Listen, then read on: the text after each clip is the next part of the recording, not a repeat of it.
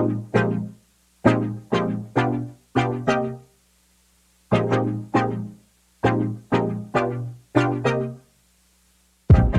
大家好，我是叉叉 Y，欢迎来到叉叉 Y 跟你看电影，让你看电影更有梗。先跟大家说新年快乐啊！二零一九年正式的结束，进入了二零二零年。回顾二零一九年啊，可以说是一个世代的结束，期盼新的十年的开始。许多系列的电影呢，在今年推出了完结篇，也有许多的系列电影虽然推出了续集，却在推出或是上映之后呢，不如上映前的声势而很快的退场。加上众多口碑较作又较好的小品电影转战串流市场，看。电影的形态以及消费者的习惯呢？讨论和寻求电影同号、寻找电影资讯的方式呢，都在这几年开始慢慢的出现一些变化。二零一九年呢，则是来到了改变的高峰，许多我们原本习以为常的习惯都开始有了个明显的变化。其中呢，像是去年下半年所发生的迪士尼并购福斯之后呢，所造成的余波，仍然延续到今年的年初。X 战警的黑凤凰很明显的观察出这个系列作品仓促的收尾，留下这部片尴尬又令人不解的剧情定位。复仇者联盟四终局之战为这个惊奇的漫威十年画下阶段性的句点。在年终的圣地亚哥动漫展上所推出的未来 MCU 第四阶段的计划，虽然也造成了不少讨论的话题，但是仍然让人感到不安。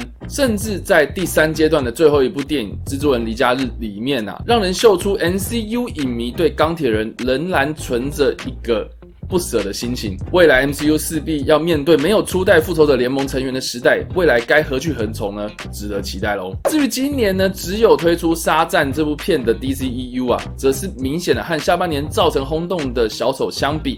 华纳呢，似出渐渐的秀出站稳脚步，而且找到自己优势的态势。明年呢，他们将要推出《猛禽小队》《小丑女大解放》或是《神力女超人一九八四》，都在在的说明 DC 的世界仍旧有可能创造跟漫威抗衡的力量。而不论是漫威或是 DC 或是其他漫改电影，或许在这过去的十年之间呢，成为了商业娱乐市场的主流。如今呢，来到二零一九年，似乎已经慢慢的退烧，准备开始进入到下一个阶段的转型。有趣的是呢，我们过去认为的淡旺季，在今年又变得更加的不明显。许多的慢作电影呢，已经不再是集中在七八九这种我们一般所所谓的暑假档期。许多的话题电影呢，也不再只是透过传统的媒体宣传管道而发酵，甚至呢是透过线上的串流平台发布，与院线电影档期做出了明显的区隔。反而回归到作品内容本身呢，如果是打中消费者的口味，透过网络的讨论、社群媒体的发酵。反而能够制造出可观的长尾效应，像是台湾的电影《返校》，勇敢的挑战国产电玩改编的题材，加入了敏感的政治议题，成功吸引到原本。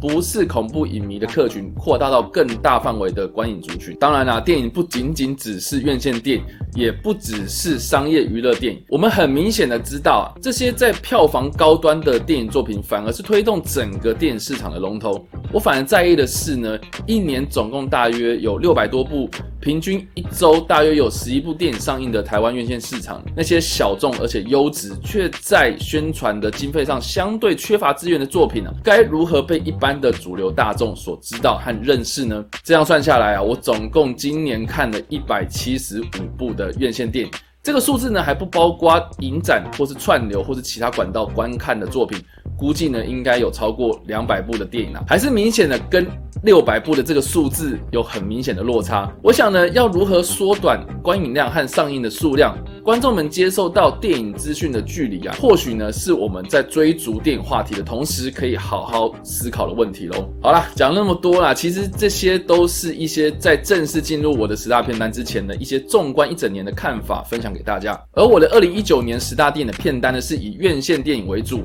最后呢再。另外补上五部的电影，则是在串流或是其他表现。排不上十大，但是我认为呢，在题材或是某方面的表现呢，仍然需要被特别提及介绍的作品。以下呢就是我的片单，分享给大家，也期待大家能够在未来看到更多好的电影，加入影评讨论的行列哦。第十名《极恶对决》，台湾上映日期二零一九年六月二十号，改编自韩国的真实连续杀人案件呢。故事描述一位黑帮的老大遭受到连续杀人犯的攻击，引发了黑白两道开始追击这位残酷的连续杀人犯。警方和黑道彼此联手交换情报，而杀人犯呢，则在黑白两道夹杀之际啊，想办法逃窜求生。本片最精彩的地方呢，除了是马东石所饰演的黑帮老大，金城圭所饰演的连续杀人犯，金武烈所饰演的刑警，三方互相交织的对手戏之外呢，有条不紊的观点记录，而且呢，透过一场场让人重新思考司法正义、社会结构的颠覆性概念，是本片让我喜爱的最大原因。电影在不过分严肃的情况之下呢，用了相当荒谬而且符合逻辑的人性冲。冲突制造了幽默的笑料，观众们呢能够用更高的角度去看待这起社会的事件。我们不断的往恶的方向探索，其实正是我们往自己内心深处挖掘，让我们对人性道德的价值观加以反思。另一方面呢，让人不断思考片中的桥段设计；一方面呢，又能够享受韩式武打那种拳拳到肉的厚实感，是一部兼具娱乐和深度的警匪电影哦。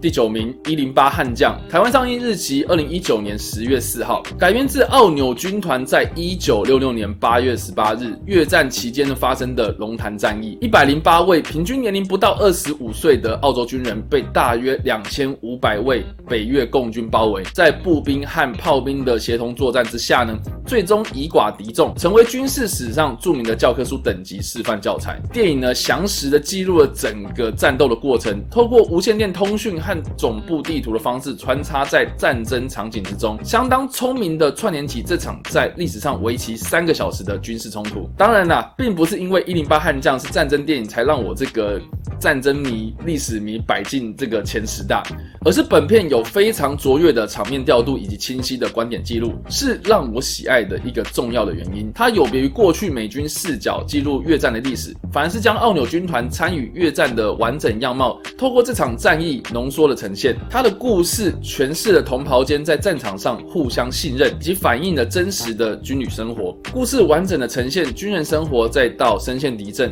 最终解决危机的三幕剧，整体的架构掌握得宜，非常的精彩哦。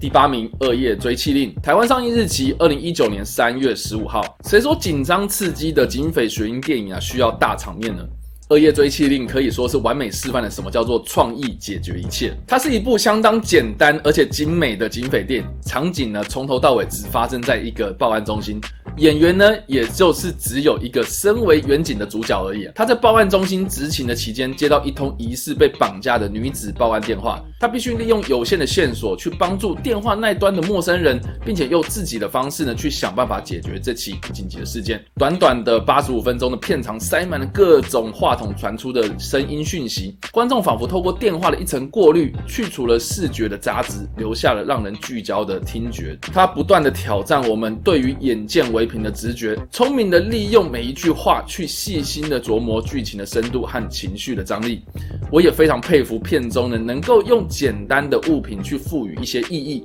像是利用习以为常的报案电话去让观众认识到报案的流程，或是利用简单的灯光闪烁就可以成功的制造出主角在接听电话的心情，完全没有想要拖泥带水的剧情啊，专心的说着这个夜晚在我们看不到的地方正发生一个令人难以想象的案件，不论是在剧本。创意或是影像语言上的营造呢，我认为都是相当值得一看的佳作哦。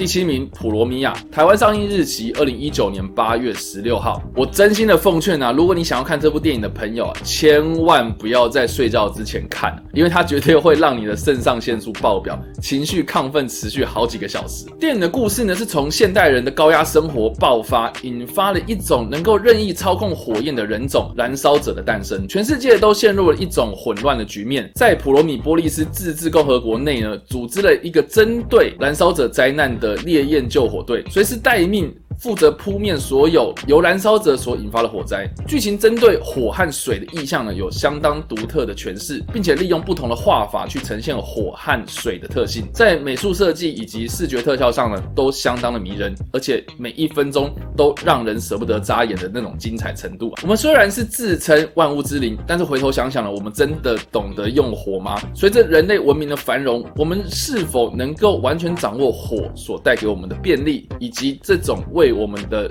文明带来生命力的东西呢？当然，普罗米亚会用一种非常热血的方式去强调电影故事背后的意义。如果呢，你也是那种生活中充满压抑、有志男生、压力找不到宣泄的出口的人呢，建议可以好好的看这部电影，投入这个超级热血、超爽快的世界哦。第六名，我家有个开心农场。台湾上映日期二零一九年九月十二号。或许呢，环保生态的主题已经被许多的媒体或者政治人物操作到令人反胃啊。或许呢，又被许多人认为是老生常谈或是严肃又无聊的议题。但是我家有开心农场这部纪录片似乎找到了另外一种，不论是在环保议题本身，或是电影纪录片的形式上，或是环境教育上，有更加令人惊艳的生命力。纪录片中呢，他没有跟你讲什么大道理，反而是透过这位。摄影师出身的导演和妻子两个人呢，买下了一座被弃耕的荒地，逐渐透过生态顾问的建议之下呢，改善的这片土地，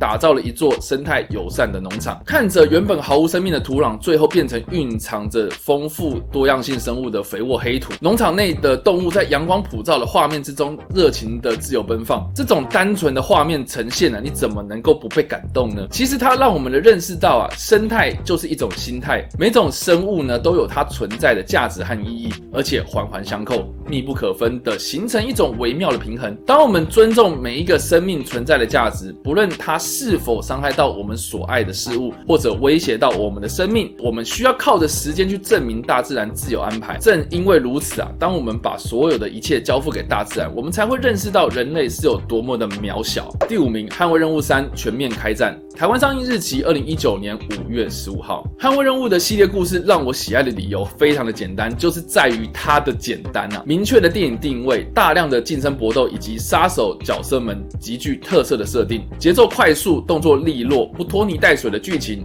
快速让人陷入这种散发迷人气息的影像世界之中啊。John Wick 他孤独只身对抗全世界，不惜一切代价守护自己。坚持维护的尊严，以及那个属于杀手自我认同的价值。你说这种单纯又没有废话的角色，你怎么能够不爱上他呢？这完全是为了基努里维打造的系列故事啊，也一步步的将他所饰演的 John Wick 塑造成鲜明又立体的形象。他为何而战？到底为谁而战？是为了他的女人，还是为了他的那只狗？我想背后的理由呢，绝对不单纯。第三集的故事告诉我们啊，杀手其实也是人，也有迷惘、迷失或是迷茫的面相。在犯下大错之后呢，也会希望透过自己的力量，去从立场对立的那些人得到一些尊重。而来到第三集的故事呢，创作者。并没有偏离太多这个系列本身的主题，让我们对这片中的主角 John Wick 又有更加认识了一些。第三集的故事，不论在剧情或是动作场面上呢，依旧保持着系列作品它出色的水准，甚至呢是达到了目前动作类型电影市场的顶标水准冷酷又直接的节奏，充满巧思的敬畏和构图，流畅的动作设计，捍卫任务可以说是为动作特技领域的专家们树立一种。绝佳的典范，让这个电影市场呢能够了解这部电影的成功，就是专心的做好一件事情，并且呢以长远的经营为目标基础，才是推动这整个产业进步的原动力哦。第四名，《复仇者联盟四：终局之战》，台湾上映日期二零一九年四月二十四号。不知道大家有没有在观赏完这部片之后，有一种感觉啊，那就是我们一起见证了这十年电影类型逐渐。转变的过程。十年前呢，漫改电影还是非主流电影之际啊，曾几何时，漫改电影已经成为能够领导电影圈、行销界，甚至是影响了人们观影行为或是对美漫的看法，乃至于日常生活的种种细节的呢？复仇者联盟：终局之战啊，成为了一部扎扎实实的电影里程碑，告诉了世界，他们做到了他们想做的事情。那就是让电影成为生活中不可分割的一部分。有人说啊，当世界的局势越动荡，人们就会投入那些不切实际的电影之中。但我想说的是啊，漫威电影绝对是透过不现实的科幻情节，反映的现实的生活。因为我们当然会期盼在现实生活有一个能够解决一切、拯救我们的超级英雄。但是故事之中的这些超级英雄之所以强大，除了是靠着先天或是后天的能力去解决一切的困难，真正能够让他们伟大的，绝对是因为。人性懂得放下自我去奉献自己，成就他人，这一个时代真的结束了，而我们真的也该继续的走下去。就算是对着钢铁人说爱你三千遍了，也还是需要面对事实。但是呢，我想呢，过去成就了现在的我们。期盼漫威过去带给我们的美好，成就我们更加美好的未来哦。第三名，小丑，台湾上映日期二零一九年十月三号。小丑呈现了反英雄人物的凄美，可以说是今年度最直接也最赤裸，挖空人们内心深处最检视人性之中呢最不堪又最黑暗的地方。故事将一个恶魔的诞生叙述的绝美精彩之外呢，充满对社会结构、犯罪者心理、人性道德以及价值观的反思。在这整部片充满质感和温柔的叙事口吻之下呢，意外的。的极具冲击感，它的绝妙之处呢，就在于剧情当中的每一个事件和桥段都拿捏得如此精准到位。也不失深度和娱乐性，仿佛透过小丑这个角色呢，将观众的内心拨开检视。剧情越是深探角色的内心世界，我们越是不忍心看到他的痛苦挣扎，以及这个世界对他的种种不公。很可惜啊，本片在推出之后呢，造成了不少轰动，也出现了不少负面的评论，特别是针对瓦昆菲尼克斯以及导演陶德菲利普斯的言论进行攻击，而模糊了焦点。但是我想呢，小丑想说的是，我们的现实社会呢，就是习惯将大部分的罪孽压在单一的犯罪者身上，选择了眼不见为净。小丑只是一种象征，代表着每一个在社会底层难以翻身、在痛苦中挣扎的每一个人或许呢，当我们在指责这部片具有煽动性的同时呢，而忽略掉这部片想要打破我们对犯罪者的刻板印象，如果是真的是这样的，那真的是一件多么可惜的事情啊！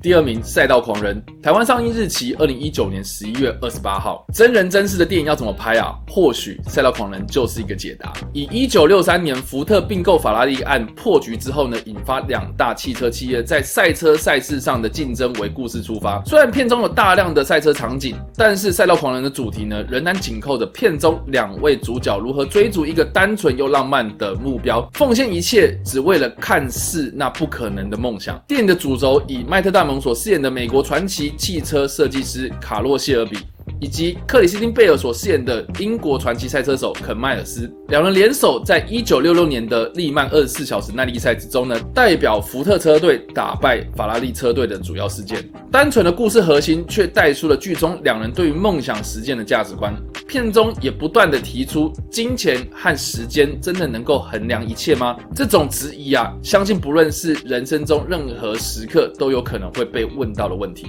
当然了，片中精彩的赛车场面呈现的速度。感确实让人热血沸腾，相信呢，不管你是否喜欢赛车，一定也会被电影呈现的历史场景的气氛所感染。而它的摄影或是特效技术，也确实还原了一九六零年代的赛车界，不论在赛车场上的生态，或是汽车产业在商业版图上的状态。让我最喜欢的地方呢，莫过于呈现当年数位时代尚未来临之前呢，人们靠着手工慢慢的累积经验，而不断的尝试失败而打造的极致工艺。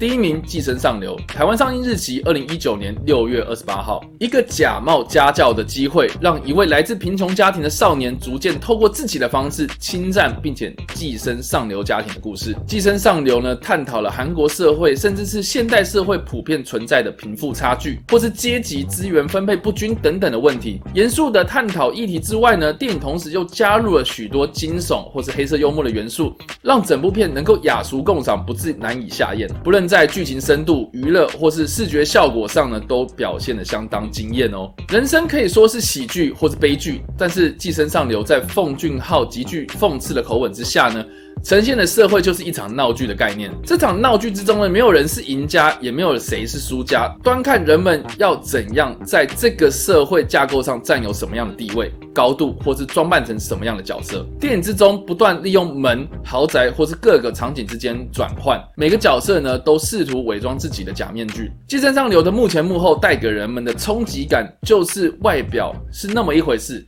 但是实际上挖开揭露后呢？会是给人惊艳、惊人，甚至是惊讶的完全冲击啊！身为影评，身为观众，再到这部电影所触及到了整个社会的群体，你将会透过本片重新思考自己的角色定位。你在自己所处的环境之中，到底是谁扮演什么样的角色？好了，以上就是我的二零一九年十大的片单。以下呢是五部特别介绍的片单，都用一段话来做推荐。婚姻故事上架于 Netflix。当我们用理性去解构爱，那么只会证明爱已逝的事实。婚姻故事是一部有关爱的生与死的故事，同时呢，也借由导演犀利又写实的口吻，描述了感性之中我们不得不面对的理性问题。过去的伤痛成就了现在更美好的我们。人生似乎就是如此，必须带着遗憾或残缺。但是不管如何啊，我们都必须要告诉自己要成长，要坚强。选情尬翻天，台湾上映日期二零一九年五月二十四号。这或许是今年最有可能被忽略的喜剧电影，充满机智和趣味的塞斯罗根式的幽默，男女主角两相强烈的对比之下呢，左讽刺现代的政治病态，右打现代人在爱情观或是对公众人物的种种不公不义，是一部兼具深度和娱乐，同时又浪漫发人省思的剧情，值得推荐哦。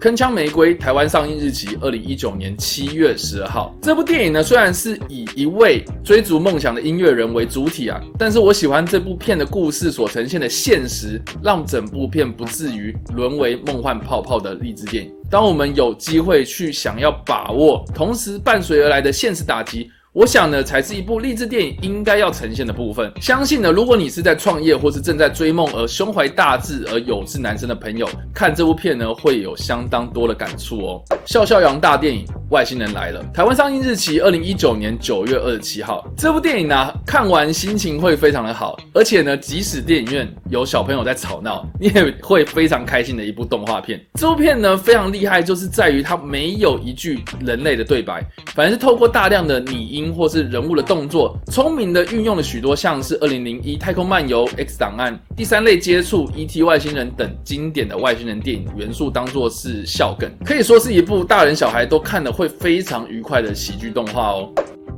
盟友来找茬，台湾上映日期二零一九年八月三十号。这绝对不是一部什么同性恋团体的宣传自慰片，或是另外一部同性恋在讲自己有多可怜的电影，反而是透过一位基督教友去卧底 LGBTQ 的团体的过程。颠覆了许多我们对同性恋或是多元族群等等的刻板印象，而且呢是用非常幽默轻松的方式让你笑中带泪的有趣作品哦。好了，以上就是今天的片单分享内容。如果喜欢这部影片的话，也别忘了按赞分享。不想错过任何的文字影评或者最新的电影资讯，或是阅读有关这些电影的完整影评介绍，也别忘了按赞追踪我脸书粉丝团以及订阅我的 YouTube 频道。我不是工读生，我是你的好朋友叉叉 Y，感谢你。